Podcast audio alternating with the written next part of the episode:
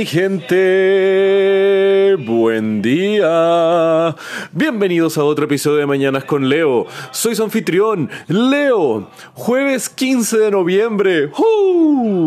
Episodio 150. Yeah. Como la primera generación de Pokémon. 150 episodios. Qué alegría llegar a este número grande y arbitrario, como la última vez cuando llegué a los 100 episodios. Y qué alegría me trae grabarles a ustedes estos episodios cada día, de lunes a viernes. Ya son parte de mi rutina, mi gente. Esto de estar grabando, levantándome temprano, aun cuando muchas veces grabo el episodio de la noche el día anterior. Jiji, ahí les dije. Pero nada, quería compartirles un poco esta alegría que tengo por ustedes, por esta comunidad, de ya estar casi llegando a las 10.000 reproducciones o ya habremos llegado a ellas, no sé, no he revisado el número exacto ahora cuando estoy grabando o cuando tú estés escuchando este episodio. Pero aún así es hermoso el poder compartir con ustedes estos momentos, estas historias, datos curiosos y que ustedes lo disfruten y espero que también pueda desarrollar algo en sus rutinas que les traiga valor y alegría, como escuchar este programa o a veces leer los artículos asociados a los episodios y de ir aprendiendo un poco algo nuevo cada día y eso me trae una felicidad increíble. Y siento que si de alguna forma muy mínima estoy dándoles a ustedes un espacio para poder descubrir cosas nuevas, como por ejemplo eh, los viernes de mujeres poderosas o los grandes íconos de la historia, o simplemente compartirles cosas nuevas que ustedes no sabían y que eso les puede entregar un poco de valor a sus existencias, para mí eso es lo todo. Onda, es una de las motivaciones principales por la cual estoy trayendo contenido a este mundo. Y hablando de traer contenido al mundo, hoy les quiero contar cómo mediante la voz, obviamente los podcasts somos herencias digital de lo que es el mundo de la radio, pero hoy les quiero contar un poco de la historia de radio y cómo esta puede transformarse en una herramienta para entretener, pero también a veces cómo el tiro les puede salir por la culata y lo que era algo de entretenimiento y diversión se puede transformar en caos y violencia. El 30 de octubre de 1938, en la ciudad de Nueva York, en el edificio Columbia Recording, en la avenida Madison, se encontraba el equipo de radioteatro The Mercury Theatre on the Air y estaban haciendo una presentación de la adaptación del gran escritor H.G. Wells de La Guerra de los Mundos, el cual había salido 40 años atrás, en 1898. Y liderando esta obra maestra de arte radial se encontraba una de las luminarias del siglo XX, el gran Orson Welles.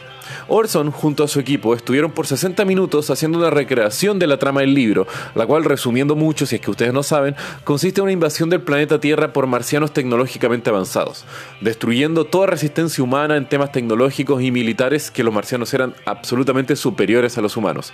Y cuando todo estaba perdido y la humanidad parecía estar en las últimas, antes de ser aniquilada, el enemigo extraterrestre es derrotado por nada más y nada menos que las bacterias, los residentes más pequeños de nuestro hermoso planeta, los cuales se transformaron en el arma más poderosa contra esta inversión imparable. Y como muchos ya sabemos lo que provocó esta transmisión en 1938. Esto fue que se generó un caos, pánico, locura, personas se evacuaron sus casas, las personas corriendo por las calles, gente llamando a la policía y todos porque creían que el programa de Wells era verídico. Y esto se debió a distintos factores que se sumaron para generar esta histeria colectiva. Por un lado, el Mercury Theatre on the Air no era un programa muy conocido para la época, por lo que no muchas personas estaban escuchando la introducción del programa cuando anunciaron que esto era una recreación de radioteatro del libro de la Guerra de los Mundos, sino que gran parte de los radioescuchas de esa época estaban escuchando el programa radial de The Chase and Sanborn Hour. Pero justo a las 8.05 pm comenzó una presentación musical de una banda que fue tan pero tan mala que movilizó a millones de radioescuchas a cambiar el dial y terminaron escuchando el programa de Wells agarrándolo un poco desde el principio. Entonces no escucharon esta introducción y creían que este programa musical, que luego era interrumpido por distintos anuncios noticieros bastante raros, era en realidad lo que estaba sucediendo. Además, la recreación de, la Guerra de los Mundos tuvo una peculiaridad que no tuvo ninguna pausa comercial durante toda la presentación y, como les había mencionado, estaba ambientada como si es que fuera un espectáculo musical, el cual fue interrumpido por las noticias de la invasión marciana, lo cual le da un toque de velocidad aún mayor. Y durante la presentación se dice que algunas personas creyeron que la inversión era real, que estaban siendo invadidos por algunas personas llamaron a la policía, otros decían que veían el humo venir desde Nueva York porque en teoría los alienígenas habían invadido en un lugar ahí cercano, eh, otros decían que Estados Unidos había sido invadido por los alemanes, recuerden esto era 1938, la Segunda Guerra Mundial estaba a la vuelta de la esquina, entonces el temor por la invasión alemana era algo real. Al día siguiente, Wells tuvo que dar declaraciones en una conferencia de prensa y fue un tema bastante fuerte, pues el resto de la compañía, al igual que Wells, nunca esperaron que la gente iba a creer que esto era algo verídico. Entonces, eh, para ello era simplemente un especial de Halloween y querían hacer un programa de calidad. También se dice que mucho del pánico y la locura fue ensalzada después por Wells y los otros miembros del equipo de la radio para hacerlos ver a ellos como maestros del engaño y que la narrativa que ellos habían creado era algo así, pero súper. El tema fue que Wells después comenzó su carrera cinematográfica y se ha transformado en un ícono de la cultura mundial que lo recordamos hasta el día de hoy.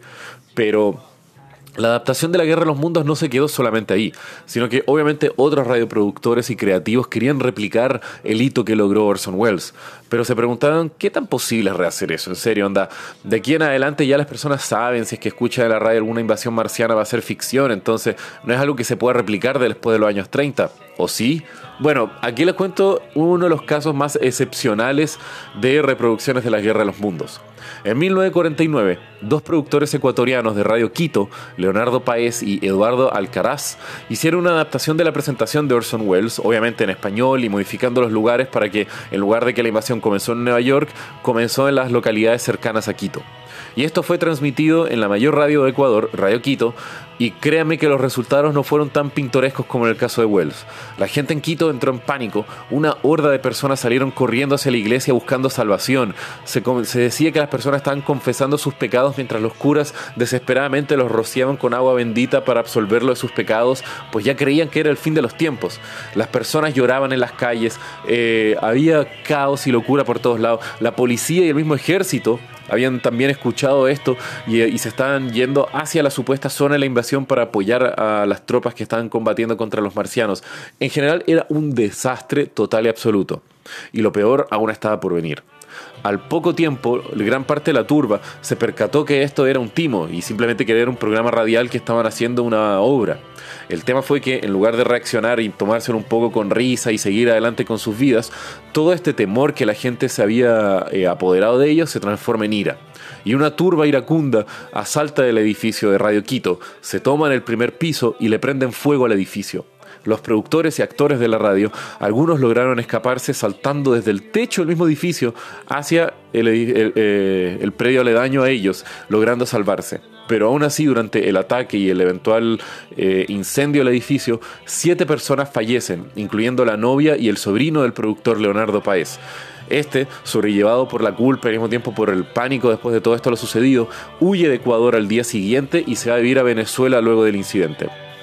Y se repitieron otras veces de la Guerra de los Mundos en distintos programas de radio en conmemoración a la obra de Orson Welles o porque era Halloween, pero ninguna de las otras recreaciones logró el nivel de pánico de Orson Welles en 1938 o lo que lograron los productores en Quito en el 49 pero podemos ver así aún la fuerza y el impacto que tiene la radio, esa autoridad que a veces trae una voz bien articulada y al mismo tiempo bien formada a través de un medio de confianza, cómo las personas pueden ser tan susceptibles a histerias colectivas y que lamentablemente a veces pueden terminar en violencia y muerte.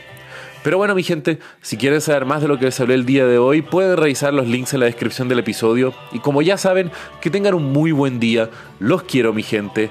Besos.